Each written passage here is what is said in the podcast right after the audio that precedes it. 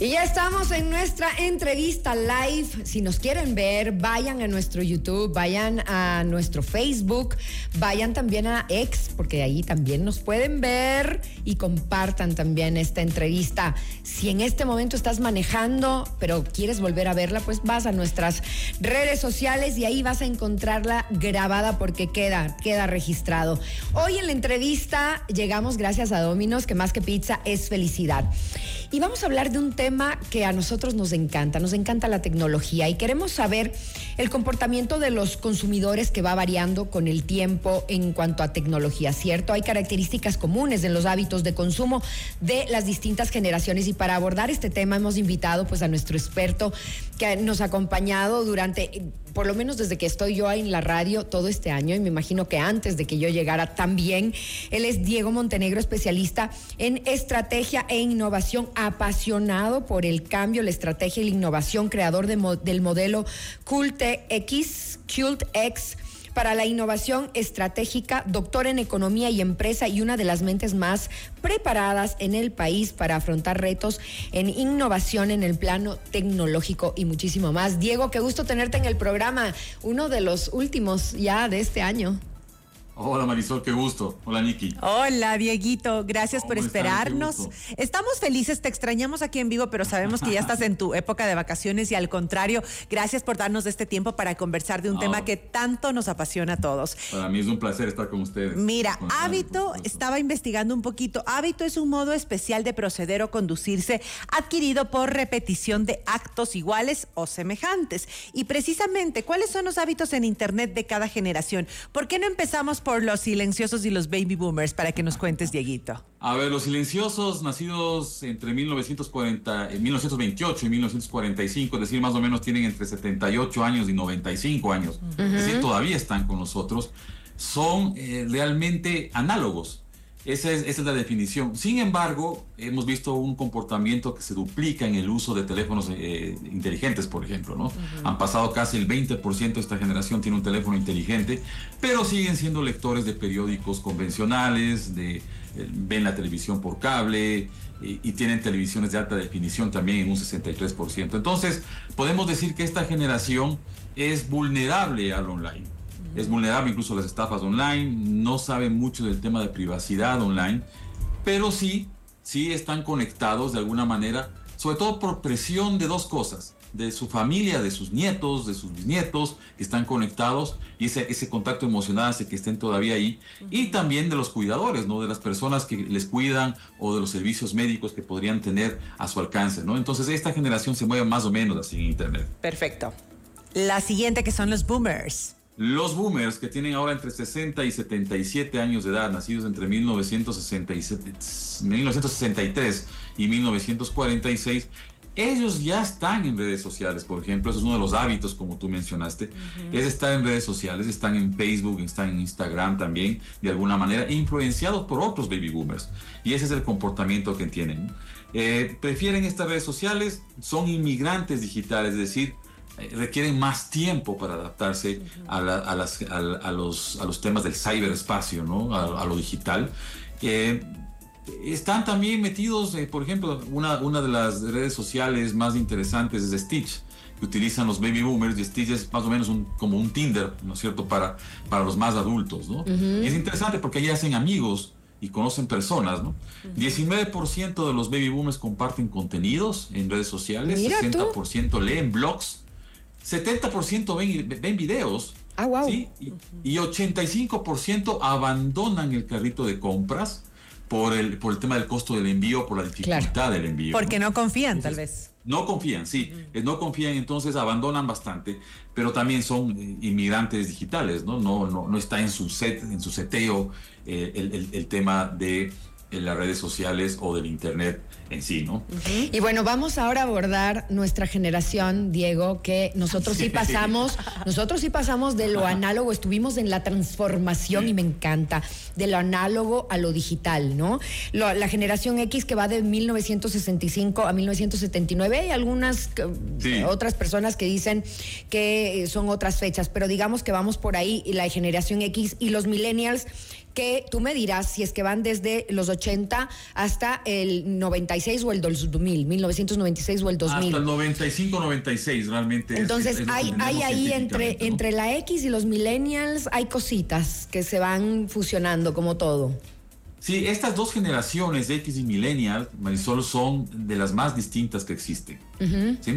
Eh, la generación X, individualistas, eh, personas que trabajan bien en equipo o solos, que, les gusta la competitividad, que van y comen solos, que trabajan de la misma manera solos que acompañados, eh, muy, muy competitivos, como hemos dicho, tienen entre más o menos 44 años y 59 años de edad o 60 años de edad. ¿sí? Eh, eh, los X no necesitamos Internet para entretenernos o divertirnos. Esa es la realidad. Sin embargo, esta es la generación que más se ha adaptado a todos los cambios.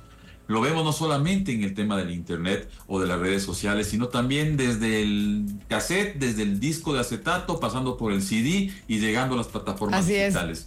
Totalmente. Plena transformación. Somos absolutamente adaptables, ¿no? somos, nostálgicos de lo que pasó en los 80s y los 90s. Claro. Pero estamos en casi todas las redes sociales. Estamos en Facebook, en Instagram, en Twitter, en ¿Es más Facebook la, la, la, red de los X? Sí, es más Facebook la red de los X. Los, los millennials están abandonando esta red, ¿no? Eh, los, los, los, los, X estamos todavía en Facebook, somos como que inventamos el Facebook en definitiva, son los primeros usuarios de Facebook y por lo tanto... Yo me creo millennial. Yo me creo millennial, te cuento, porque yo ya no tengo Facebook hace mil años y todo el mundo me cae encima y me dice, ¿cómo no Facebook? No, no tengo, yo soy millennial, yo soy de otra digamos que la mayoría están en Facebook, ¿no? No tienen TikTok, o sea, X, X baby boomers, X baby boomers, menos del 10% tienen, están en TikTok. A los X no nos gusta la red social TikTok, les, les gusta mucho más a los centennials y a los millennials, pero a los, a, los, a los X no tanto. Nosotros somos adoptadores también de la inteligencia artificial, si hablamos de temas del ciberespacio. También. Y compramos en 20% más cantidad que los millennials, increíblemente a través de Internet. No digas, lo, de la generación X. Por eso, Dieguito, por eso, Dieguito, por eso se me ocurre que el, el, marketplace que está en Facebook funciona tan bien, preciso, ¿no? Porque confían en esa red. Perfecto. Confían en esa red, entonces se ha vuelto un espacio súper importante donde Marisol sí hay que estar con estrategia, pero hay que estar. Ahora vamos a mi generación, los millennials. Los millennials, mi querido Dieguito. 95, 96, 1980, 1995, 96. tal cual. Digamos que 28 años a 43 años de edad. Sí, digitales por naturaleza, ávidos de compartir su vida en las redes sociales, en internet, sobre todo en Instagram. Como dijimos, están abandonando Facebook, abandonaron Facebook ya les encanta el humor, la ironía, la sorpresa. Entonces, ellos no tienen una gran distinción entre lo online y lo offline. Sí, es una realidad integrada realmente. Al final es una realidad, es real estar en, las redes sociales porque a pesar de que lo hacemos a través de un teléfono móvil o a través de una pantalla, es un mundo real a través de una computadora. Pero ellos están muy integrados. Son los inventores de la economía on demand. O sea, ellos demandan cosas ¿sí? Eh, la generación milenial demanda cosas en, las redes sociales y, pide bajo demanda, ¿no? O sea, es, es muy interesante este comportamiento. Le gustan mucho más los memes que al promedio de cualquier otra generación, ah, claro. 6% más. Me encantan los memes de los Y las compras y las compras en línea, los millennials confiamos mucho en eso, ¿no? y además es mucho más cómodo. Sin embargo, como ya dijimos, los X compramos más. Ah, ya, claro. Pero los millennials confiamos más en esas transacciones, ¿cierto? Absolutamente. O sea, es decir, aparecen, aparecen las aplicaciones nuevas y el millennial es el primero que las, las adopta. Sí, el millennial y el centennial, ¿no? Que ya vamos a ver, son adoptadores por naturaleza. Y ya vamos a hablar de los polars, que son los últimos, pero es interesantísimo lo que está haciendo. El millennial es la generación de Netflix, la generación de Spotify, la generación de Uber, de Airbnb, de BlaBlaCar, todo compartido.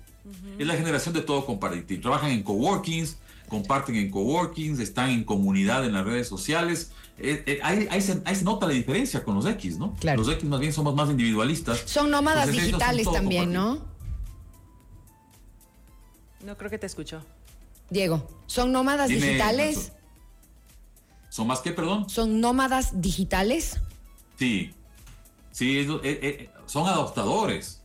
Son nómadas digitales ¿sí? Y son, eh, de, cierto punto, eso, es, la, es, la, generación, creo yo, que con los centenias, los más digitales de todos. Ya vamos a hablar de los polars, ¿no? Ok, muy bien. Ya vamos a hablar de los polars porque están adoptando otras cosas. Eh, sí, pero toquemos, toquemos los centenias que serían los siguientes, ¿verdad? Que va desde 1997 más o menos hasta el 2010. Y lo que 96, tienen... 97, y, 2011, y lo que, más 2011. Y lo que tienen en común, tú acabas de decir generación polar, y yo tengo entendido, bueno, tenía entendido, porque ahora tú ya me estás diciendo otro nombre, que eran alfas. ¿Cuál es el nombre? Los alfa, a ver, los centennials son unos. Claro. ¿Sí? Estos que están entre 12 años y 27 años de edad, digamos, ¿sí? Y los alfas o polars, me gusta más el término polars, yo lo voy a explicar, son los que tienen de 12 años hasta ahora, ¿no? Son los, los 23 por ahí. Sí, entonces, si hablamos de los centennials, eh, es la generación del teléfono móvil.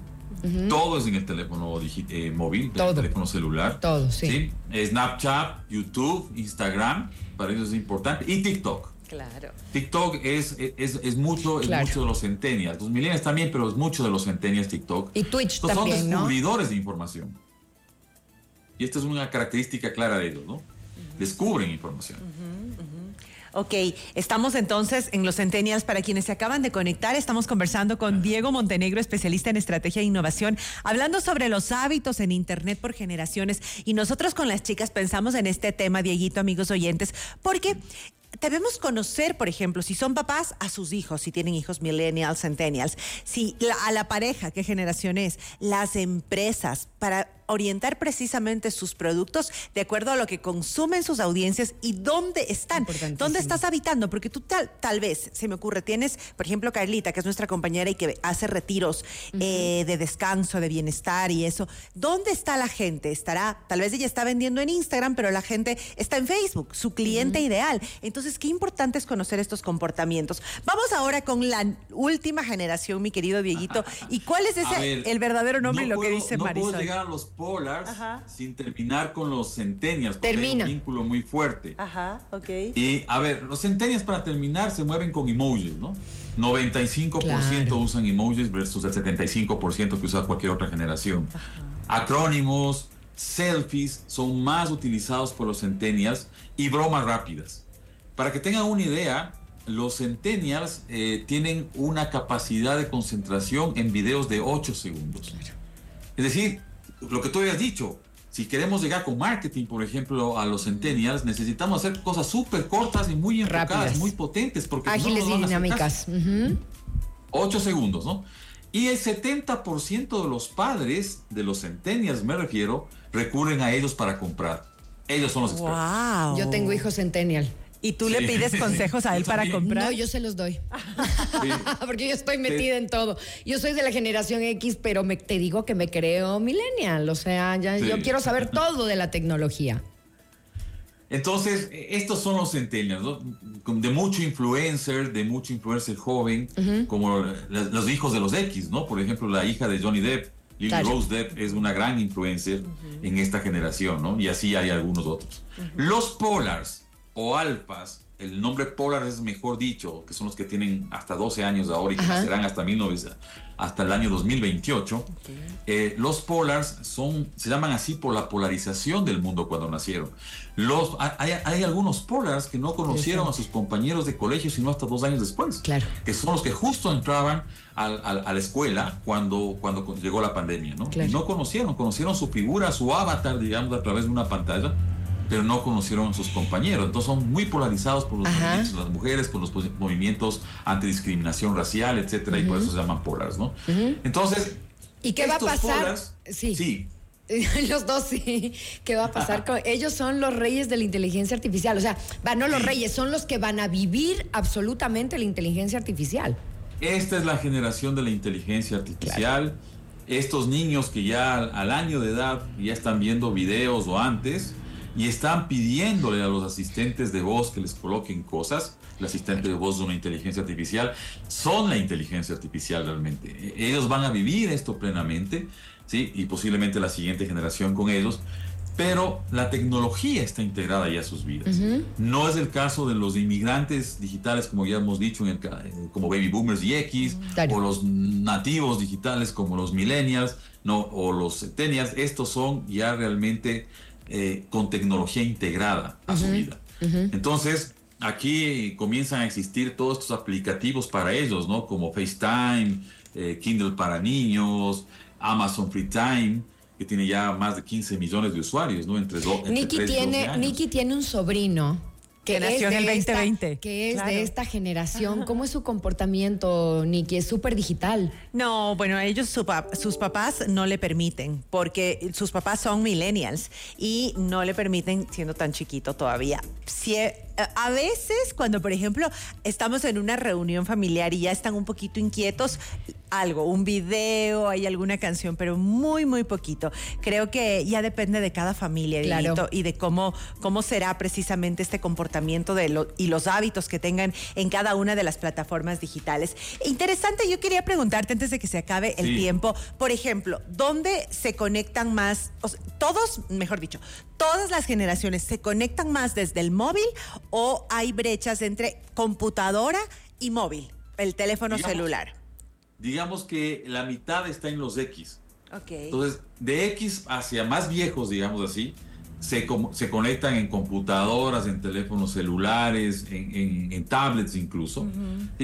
Y los más jóvenes tienen la tendencia, las generaciones más jóvenes tienen la tendencia a conectarse desde el móvil.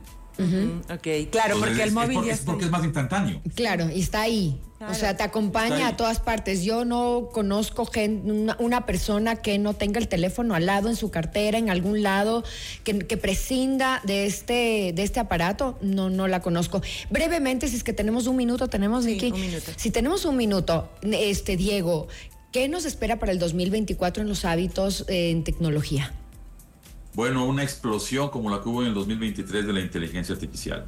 El crecimiento de la inteligencia artificial viene siendo exponencial, más plataformas de inteligencia eh, artificial generativa como, como ChatGPT o como Leonardo o como Dalí, como todas estas plataformas, tanto para texto, para audio, para video, para todo. Vamos a tener, para traducción de idiomas, eh, entendimiento del lenguaje natural de las personas por las de las máquinas por las personas y al revés también. Entonces vamos a tener esto, esto como una explosión muy grande todavía en el 2024 y en los siguientes cinco años, ¿no?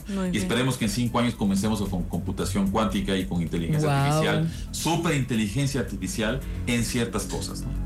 Qué temas tan apasionantes. Oigan, y ustedes, hace algunos meses hicimos una entrevista con Diego sobre las ciudades del futuro. Tienen que repetirse porque ha sido una de las mejores que hemos tenido aquí en el programa. Dieguito, te mando un abrazo gigante. Ya sabes que te queremos un montón. Que tengas una preciosa Navidad y un 2024 lleno de tecnología y mucho rock porque ya sabemos que te encanta el rock. Les mando un abrazo muy grande. Felices fiestas. Gracias. Valeria, y a todos, sí, por, por por este, por este tiempo que me dan siempre y por compartir eh, conocimientos también conmigo. Muchas gracias. Abrazo. Muchísimas gracias. Y ustedes, querida audiencia, ya saben que se pueden repetir esta entrevista en, todos, en todas nuestras plataformas FM Mundo. Continuamos con más.